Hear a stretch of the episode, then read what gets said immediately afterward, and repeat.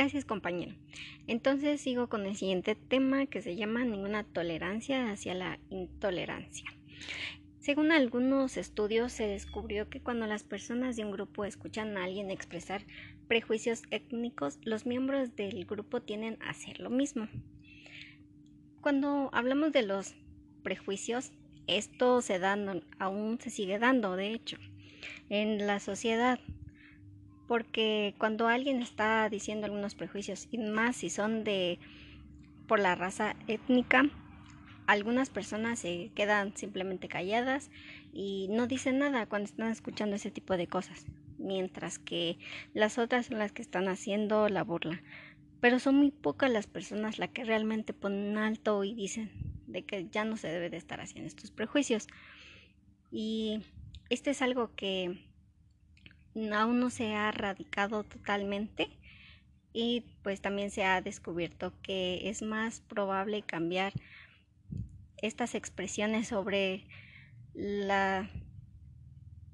los prejuicios étnicos que cambiar las actitudes de las otras personas, porque normalmente así estamos acostumbrados en esta sociedad hacer esos prejuicios y que pues nadie nos dice nada y que si no estamos de acuerdo con eso, nosotros normalmente nos callamos hacia esas situaciones. Entonces dejamos que pase eso y también nosotros contribuimos a estos prejuicios.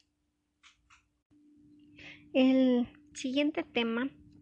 se llama la sabiduría de las organizaciones y el coeficiente intelectual colectivo. Según Drucker, en el caso de los trabajadores del conocimiento, la unidad de trabajo no será el individuo, sino el equipo. Es por eso que este motivo es que la inteligencia emocional serían cuando se trabajan las habilidades que fomenten la armonía entre las personas y será bien cada vez más preciado en el mundo laboral. Y esto es lo que realmente es importante de la inteligencia colectiva, sino sino que no es tanto el promedio del coeficiente intelectual, sino más bien se va a basar en las habilidades para fomentar la armonía entre los compañeros de trabajo, entre los miembros de un grupo, para armonizar y de esta manera poder llevar a trabajar un gran equipo que sea muy productivo y eficaz, mientras que otros que realmente no, no llevan esta convivencia está compuesto por individuos cuyos talentos únicamente son equiparables y van a obtener resultados pobres, porque más se van a centrar en otra situación, como probablemente el coeficiente intelectual, y determinar quiénes son esas personas, ir agarrando los rasgos, entonces no van a poder trabajar también sobre su inteligencia emocional en ese equipo. Y cuando esto pasa, de que no se trabaja, provoca miedo, ira, rivalidad o resentimiento y esto disminuye el rendimiento del grupo. Y muchas de las personas lo que hacen en su trabajo va a depender de la capacidad para organizar una red de compañeros y diferentes tareas pueden exigir la participación de diferentes componentes de esta red. Es por esto que a su vez permite la creación de grupos denominados los HATCOD, grupos compuestos especialmente para sacar el máximo rendimiento posible de los talentos, ya que tienen más experiencia por la situación de los integrantes y en cómo van a ir manejando todas las situaciones que se vayan presentando, cómo pueden hablar con los demás miembros del grupo para que el trabajo sea algo más productivo y pueda salir adelante sin ninguna complicaciones, sin estar con rivalidades entre los compañeros y así tengan una supervivencia de la organización y también van de la mano con el aumento de la inteligencia emocional colectiva. Así de esta manera todos se apoyan entre grupo y el trabajo será más productivo y eficaz. El siguiente tema del que hablaré se llama la mente y la medicina. Normalmente cuando estamos en una entrevista, ya sea con una enfermera o con un médico, lo que hacemos es bloquearnos totalmente, nos entran de una desesperanza y nos dan unos otros sentimientos en los cuales nos afecta a nosotros porque nos dicen alguna situación en la que nos encontramos y simplemente nos quedamos concentrados en eso y no vemos ni siquiera otras alternativas, sino por el hecho de que tan solo nos digan una, una palabrita que es de suma importancia para nuestro cuerpo y que sabemos que nos va a afectar bastante, nos quedamos muy paralizados y nos centramos únicamente en eso, cuando en realidad debería de ser una oportunidad para obtener una información tranquilizadora, amable y afectuosa, para que podamos desenvolver todas nuestras dudas que tengamos y que ellos mismos nos no los expliquen frente a esa entrevista que nosotros estamos teniendo. Por eso también hay mucha relación entre lo que son las emociones y la salud. Según David Felten, comenzó observando que las emociones tienen un efecto muy poderoso sobre el sistema nervioso autónomo ya que este pues es el encargado de regular la cantidad de insulina liberada en la sangre y la tensión arterial, que esto es algo muy importante y muy fundamental que nos sucede en nuestro cuerpo para que nosotros estemos bien, el que regule siempre nuestras cantidades, que nos vayan secretando o también otro factor fundamental eh, la, sobre la relación existente entre las emociones y el sistema inmunológico está ligado a lo que son las hormonas liberadoras en situaciones de estrés y que pues este va a ser más que nada para nuestra supervivencia. Pero en el caso de que el estrés sea intenso y prolongado, la inhibición puede terminar convirtiéndose en una condición más permanente. Por eso también hay ciertas situaciones en las que sí nos van a ayudar, pero hay otras en las que nos van a hacer una más tensión y ahí sí nos va a terminar convirtiéndose en una condición permanente que nos vaya perjudicando en nuestra salud.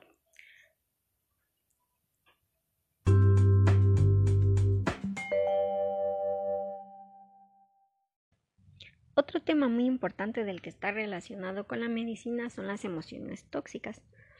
porque según el doctor Kamran Nesat, que es un cirujano ginecológico de la Universidad de Stanford, les dice a los demás cirujanos que cuando saben que la gente está muy asustada, no responde adecuadamente a una intervención quirúrgica, ya que tienden a sangrar en exceso y son más propensos a las infecciones y a las complicaciones y tardan más tiempo en recuperarse de su cirugía. Es por eso que el paciente que se halle completamente sereno se le haga la cirugía y mientras que esté en situación de estrés o de miedo que no se le vaya a hacer nada. Porque el pánico y la ansiedad aumentan la tensión arterial y en consecuencia las venas dilatadas por la presión sanguínea sangran más profusamente cuando son succionadas por el bisturí ya que las emociones negativas constituyen una seria amenaza para la salud. Porque de alguna manera si nosotros estamos tensos, como ahí decía el cirujano, entonces vamos a tener otras complicaciones y eso va a hacer que no tengamos también una recuperación pronta a nuestra enfermedad también.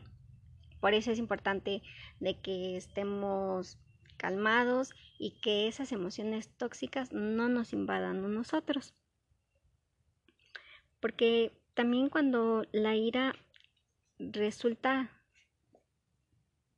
suicida, constituye un grave factor de riesgo para las enfermedades cardíacas, pero los nuevos descubrimientos realizados al respecto demuestran que la irritabilidad constituye un claro factor de riesgo. Por ejemplo, William descubrió la tendencia al enfado que constituye un predictor mejor del índice de mortalidad temprana que otros factores de riesgo como el fumar o un elevado nivel de tensión arterial o el índice de colesterol en la sangre. Por eso cuando las personas están más susceptibles al enfado, estas van a ser tres veces más proclives y cinco veces más en el caso de que su nivel de colesterol fuera también elevado a experimentar un paro cardíaco, más que las otras personas que son tranquilas. Por eso, cuando nosotros estamos con un enfado, también nos va a traerse serias consecuencias a nuestra, a nuestra salud y va a hacer que tengamos más enfermedades o que éstas se vayan desarrollando mm, rápidamente. Porque cuando la irritabilidad surge, se hace tan constante para permitir adscribir al sujeto a un tipo de personalidad hostil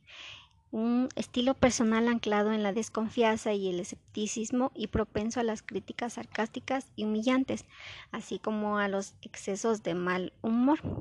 Este es uno también de los grandes problemas que surge cuando las personas son normalmente muy irritables y así se encuentran la mayor parte del día. La ansiedad y el estrés también van a contribuir a incrementar problemas médicos, ya que se ha demostrado que el estrés y la ansiedad van a debilitar la fortaleza de nuestro sistema inmunológico. Esto normalmente se va a llegar a dar cuando nosotros vayamos a experimentar alguna tensión muy fuerte en nuestra vida cotidiana, que normalmente lo vamos a estar experimentando la mayor parte de nuestro tiempo. Entonces esto, si lo llegamos a experimentar, vamos a contraer un resfriado. También algunas otras enfermedades que son proclives cuando nosotros tenemos esta gran tensión, que tenemos estrés, ansiedad. También lo vamos a a ver cuando tengamos presiones en nuestro trabajo, porque queremos que todo salga bien o porque las situaciones en las que estamos no son las que nosotros estamos acostumbrados, entonces en nuestro trabajo vamos a tener una gran tensión, ya sea también en la escuela,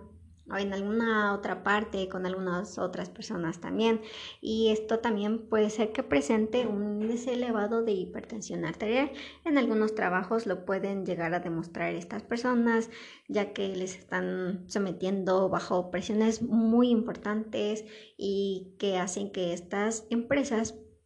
no las dejen que se vengan para abajo sus empleados, sino que siempre estén bajo presión y que den lo mejor de, de todos ellos. Pero esto, pues a nuestra salud no va a ser nada bueno, porque va a contribuir a un riesgo para que también tengamos más enfermedades, no únicamente estas como un resfriado, sino que otras más que son más fuertes y que ahí ya lo llegamos a tener por más tiempo. Por eso hay que tener siempre un buen balance también en nuestras emociones en cuanto a lo que expresamos, en cuanto a nos sentimos nosotros en el trabajo, en la escuela, con algunas personas, para que no tengamos una gran tensión de estas sensaciones y que no nos vayan a hacer mal de alguna manera. Así como también se ha constatado que la depresión puede obstaculizar el proceso de recuperación, como lo pueden ser las fracturas de cadera,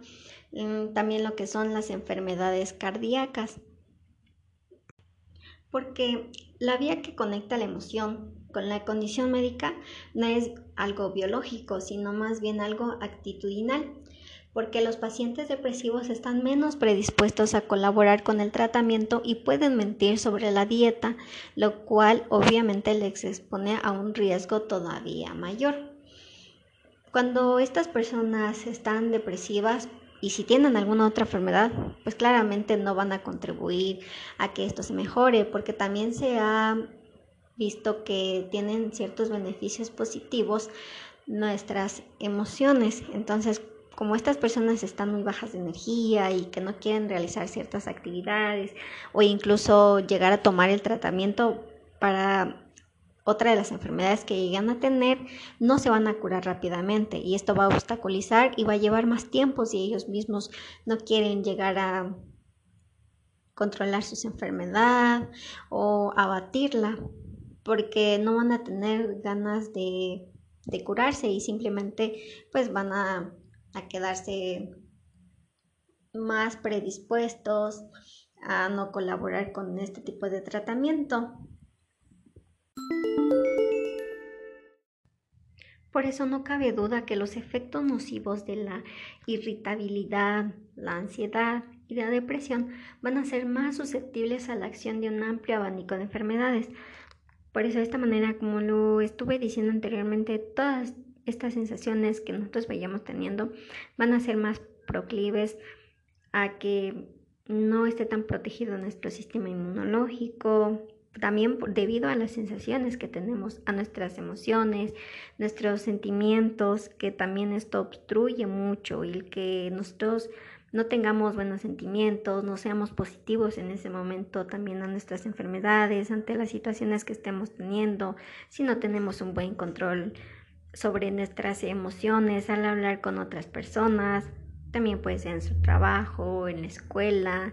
en alguna otra situación en que nosotros nos estemos presentando y que tengamos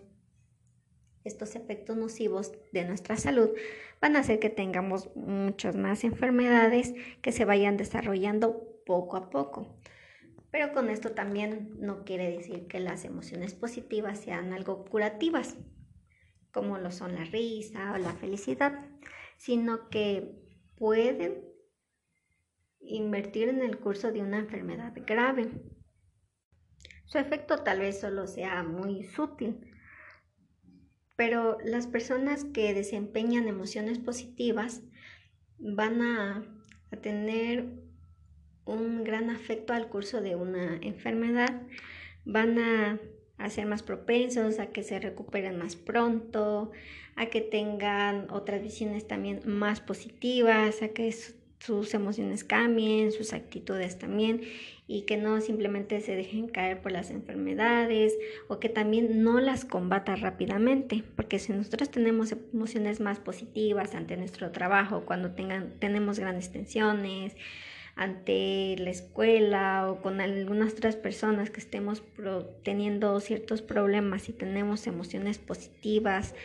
sobre lo que estamos pasando, entonces esto va a contribuir a que no se desarrolle tanto esta enfermedad a comparación de que si tenemos las emociones más negativas y que estas pues son más propensas a tener más enfermedades. Por eso hay ventajas del optimismo. Según algunas investigaciones demostraron que los pacientes más optimistas que habían sufrido una operación arterial se habían recuperado mucho más antes y sufrían menos complicaciones, tanto durante como después de la intervención, como antes de la intervención también, que a comparación de los que sí eran más pesimistas. Porque estas personas van a hacer que se encuentren más esperanzadas, que se encuentren más comprensibles y más capaces de superar los retos que les estén presentando la vida, incluyendo algunos problemas mentales, algunas situaciones que se esté presentando en ese momento, ya sea con algunos familiares o con algunas otras personas importantes para ellos. También ese tipo de personas va a ser a que contribuya a que se tenga una mejor recuperación la persona, o como decía también sobre el quirófano en las cirugías, que no tengan tanto miedo y que sea algo positivo mejor, porque también va a hacer que durante antes de que tengan la operación, pues va a contribuir también a que tengan un mejor rendimiento en su recuperación. Y como bien lo decía, estos vínculos emocionales que vamos a tener cerca de nosotros van a constituir un elemento protector sumamente importante para nuestra recuperación, ya que se ha demostrado que el aislamiento social, la sensación de que uno tiene que no tiene a nadie con quien compartir sus sentimientos o mantener alguna intimidad, duplican las probabilidades de contraer una enfermedad y de morir, según un informe publicado en ESIEN. Por eso el valor curativo que tienen o que cuentan estas personas con el apoyo emocional, ya sea de su esposa, su familia o amigos o personas que sigan viviendo que estén muy cercanas a esta persona van a contribuir rápidamente a que se recupere pronto. Y no solamente estos vínculos emocionales van a hacer que contribuyan para mejorar cuando alguien se esté recuperando de alguna enfermedad, sino también va a ayudar mucho cuando las personas estén aisladas y que no se sientan tan, bien, que los sentimientos que tengan están bajos, porque si estas personas están cerca de ellos y les están dando un apoyo emocional y que ellos sienten realmente ese apoyo también, va a conseguir que se mejoren por si están teniendo alguna inestabilidad emocional y que requieran de cierto apoyo para su recuperación también, porque también se ha demostrado que las personas que están más aisladas de su familia o que no tengan con quienes vivir, como también es el caso de los hombres, en este sentido van a, a resultar más propensos a morir que quienes mantenían estrechos lazos con las demás, mientras que en lo que respecta a las mujeres que también están solas, este riesgo es solo una vez y media superior al de las mujeres más sociables, porque normalmente los hombres son los que están más aislados, los que no van a tener una mayor convivencia y las que sí tienen una mayor convivencia y están en, constante interacción son las mujeres. Por eso de esta manera son más propensas las mujeres a los hombres a morir. También esto del aislamiento tienen una misma incidencia en la tasa de mortalidad que el tabaco, también lo que es la tensión arterial elevada, el alto nivel de colesterol, la obesidad y la falta de ejercicio físico. Según el autor David Spiegel, el director del estudio, puso de manifiesto que las pacientes que habían recibido apoyo psicológico sobrevivieron al doble de tiempo que aquellas otras que afrontaron a solas la enfermedad. Y el autor Robert Hoat nos habla de que el fluir de las palabras apacigua el corazón de quien sufre, que es como abrir las compuertas cuando el embalse amenaza con desbordarse. Este retazo de sabiduría popular refleja el hecho de que descubrir nuestros sentimientos constituye una excelente medicina para el corazón apesumbrado.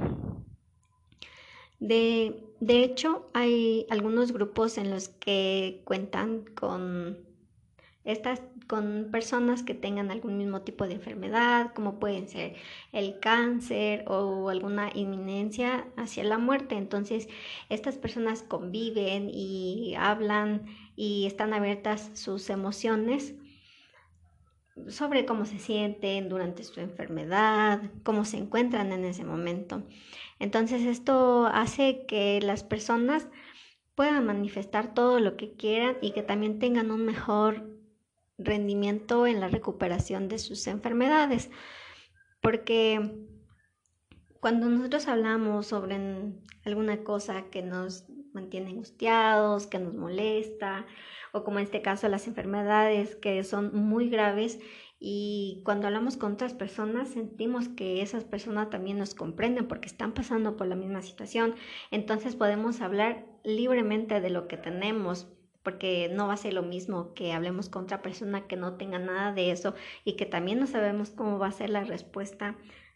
ante lo que nosotros estamos diciendo, cómo va a ser esa persona que va a reaccionar. Entonces, cuando están frente a ese grupo de personas, se sienten muy libres de hablar de sus sentimientos, y de lo que ellos quieran. Así, de esta manera, liberan un poco sus emociones para que no sean tan fuertes más después o de que no tengan algún tipo de irritabilidad o alguna otra sensación cuando les lleguen a dar su tratamiento o algunas cosas por el estilo. Entonces esto va a ayudar también y va a contribuir a un mejor recuperamiento de su salud o a que la enfermedad no la lleven tan mal, sino que tengan un buen control de, de sus emociones para que también no se afecten mucho tiempo sus enfermedades, que no se vayan agravando también. Por eso, el promover una buena atención médica emocionalmente inteligente va a ayudar a que algunos pacientes se recuperen prontamente como existen también algunos hospitales que han desarrollado programas preoperatorios que ayudan a los pacientes a mitigar sus temores y a asumir de buen grado las posibles molestias, enseñándole algunas técnicas de relajación o algunas otras actividades que le vayan ayudando para su salud. Porque estos pacientes que reciben este tipo de tratamiento emocional se recuperan de la intervención quirúrgica entre tres días antes que el resto de aquellas personas que realmente no tienen ningún acompañamiento o ninguna actividad que le vaya a mejorar en su, en su salud.